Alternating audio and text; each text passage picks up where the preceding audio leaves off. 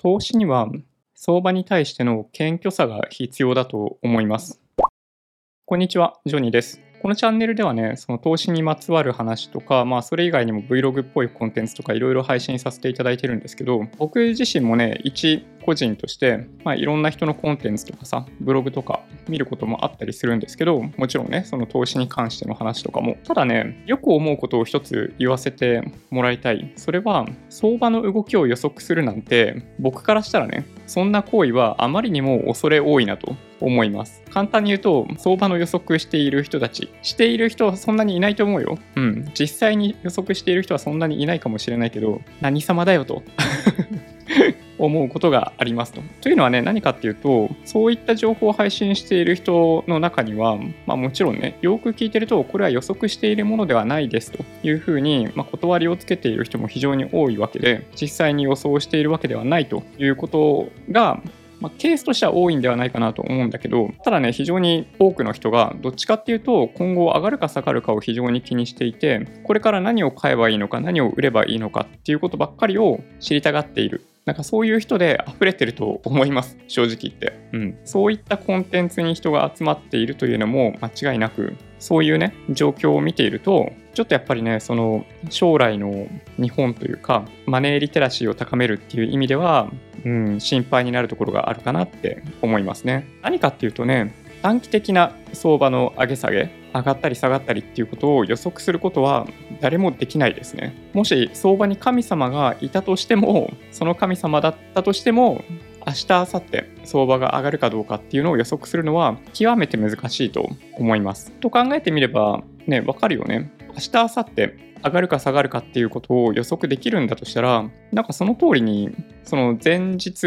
の引けかなんかにだって買ったり売ったりすればいいだけじゃないですか。でも、当たんないわけでしょ？結局のとこね。まあ、ちびちび当たってもドカンと負けたりとかして、そうすると結局、ね、最終的に負けが込んで終了みたいな、これよくあるストーリーですけどね。これなんで誰もマーケットの明日、明後日とかね、短期的な動きを予測できないかというと、予測ができないというのは、まあ、半分本当だし嘘でもあるみたいないう側面があるんだよね。これね、なかなか理解しにくいところはもちろんあるかもしれないんだけど、簡単な例でいくと、明日上がりそうだなと思った時に思う人がいた場合にね、今日は上がるよね。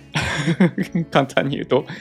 そう。明日上がるか下がるか分かんないぐらいのところまでその思いが今日のうちに反映されちゃうよね。どっちかっていうと。なので、さっき言ったように、上がるか下がるか分かってんだったら、引けで買ったり売ったりすればいいじゃんっていう話は、もはや通じないんですよ。その引けの段階の価格っていうのは、明日上がるかもしれないなと思っている人が今日のうちに買っている価格がすでに形成されてるんですよね。そうすると明日上がるんじゃないかと予測されているような価格にまで近づいていくじゃないですか。この瞬間に相場が上がるか下がるかの予測って意味ないって分かりますよね。これは個別銘柄だったとしても何だったとしても共通して言えることでチャートでも全く同じですよ。こういうチャートが形成されそうって分かってて今日の終わりでね例えばそのシグナルが出るとするじゃないですか。買いシグナル出ますみたいなっていうのが分かっていった場合もちろんね今日の引けで買って明日の上昇に備えるっていうのがねそうできるかもしれないよもしかしたらね。だけど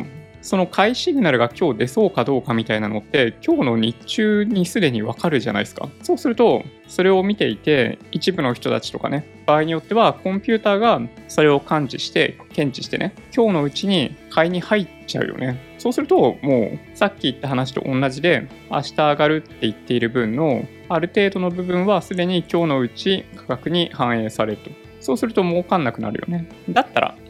さらにその手前で買ったり売ったりすればいいじゃないかというふうに考える方がいらっしゃるかもしれないですけど、でそうすると、明日上昇するかもしれない。だから、もともとはね、引けで買えばいいと思ってたんだけど、引けではその価格がすでに形成されてるかもしれないから、じゃあもうその日中に買っとけばいいかみたいなね。うん。今日の日中のうちに買おうか。明日の相場がそういう風になるかもしれないからそうしようか。というふうに一部の人が考えるよね。うん、だんだん話見えてきますよね。まあ、そうやって少しずつ人はその儲かりたいという思いによって事前にそのシグナルが出たりする前とかね予想できる前に行動をし始めるんですよね。で、そうすると、もともと狙っていたところからだんだんだんだん乖離してきちゃって、事前に上昇する。明日上昇すると思っていた分が今日上昇する。今日上昇したもんだから逆に明日は下がっちゃうとかね。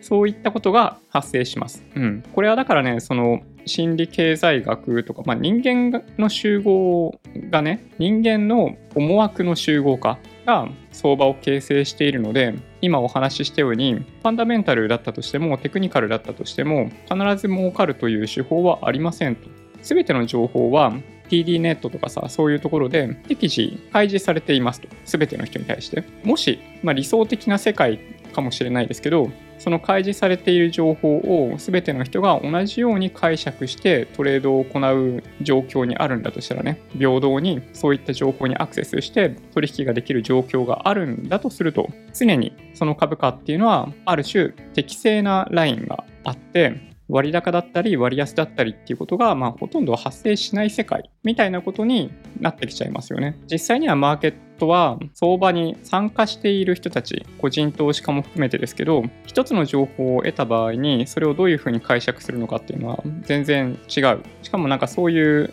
TD ネットとかに乗っかってくるような情報以外も含めて相場の予測を皆さん行っているという背景もあったりするんでもちろんそんな理想的なマーケットというか、なんか相場っていうのは形成されるわけもなく、どちらかというと、高くなったり安くなったりっていうのを繰り返す、そういう思惑が波のように押し寄せる相場っていうのが形成されますと。そうすると、その、もともとこれぐらいの水準が正しいんじゃないか、まあ、それもある種、多くの人たちによる合意形成による、その適正な価格に過ぎないんですけど、そこに対して割高だったり割安だったりっていう価格が最終的には形成されますと。そのギャップがね、もちろん、その短期取引を行っている人たちにとっての旨味ということになるんだけど、実際にそれがさっき言ってたように、多くの人たちはこれぐらいの価格が適正なんじゃないかと思う水準に過ぎないんで、そのギャップっていうのはどんどん広がってしまう場合もあるんですよね。1000円ぐらいが妥当だと思っている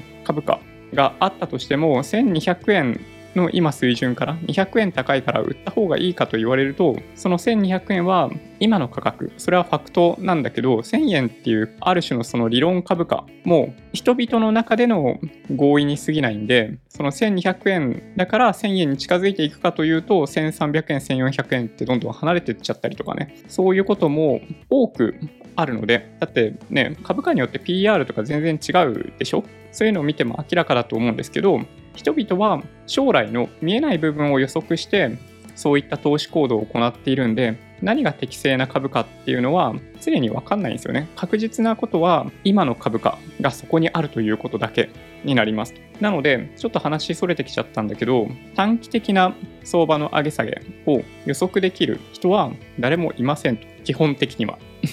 そういう意味でいくとね、そう、あの、最初にお話ししたように、投資にはやっぱりそういった謙虚さが必要だと思います。どんなにテクニックを知っていたり、どんなにその企業分析ができていたとしても、明日、明後日、短期的な値動きを予測するっていうことは、神様ですらできないというふうに認識しておく方が適正なんではないかなと、僕個人的には思います。そういう意味でいくと、僕たちが唯一予測できる未来があるかもしれない。それ何かっていうと、やっぱね、その短期中期ではない投資のリターンだと思います、そこは。長期投資ですね。なので、僕は人に勧めることができるんだとしたら唯一長期投資なんですよ。これもね、もちろん信じる信じないとかってあるかもしれないですけど、過去、長い歴史の中でインデックス投資を行った場合、比較的安定的なリターンとリスクの関係性があり、それは今後急におしまいになってしまうという理由は特にないんですよね。過去30年間ぐらいで見ると、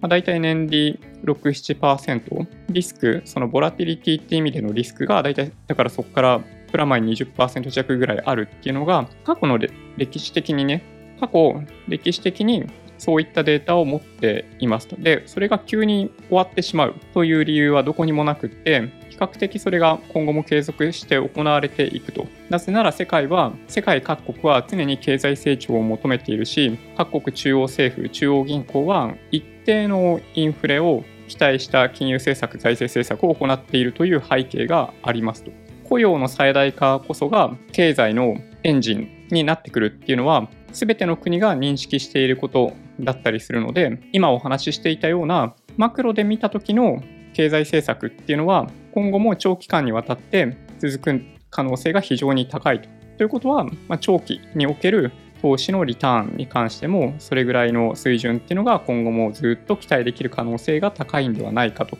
いうふうに思います。でまあ、ピケティの話にあるようにっていうか、まあ、僕本読んでないから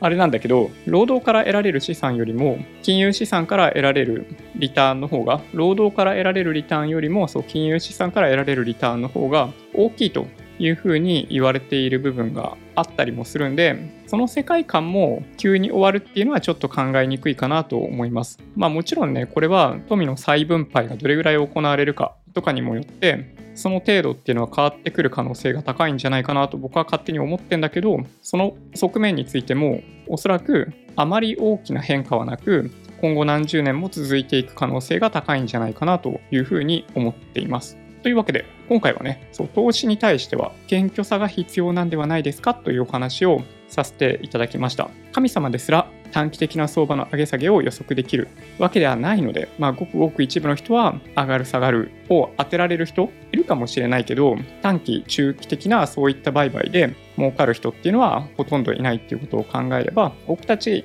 はま唯一再現性があるということができるかもしれない長期投資。を続けるという選択肢しかないんではないかなと思います。短期的な相場の上げ下げを予測できると思っているような人は、ちょっと考え方を変えてもらった方がいいんではないかなと個人的には思いますけどね。もし今回の動画が良かったっていう方は、高評価合わせてチャンネル登録していただけると嬉しいです。それではご視聴ありがとうございました。バイバイ。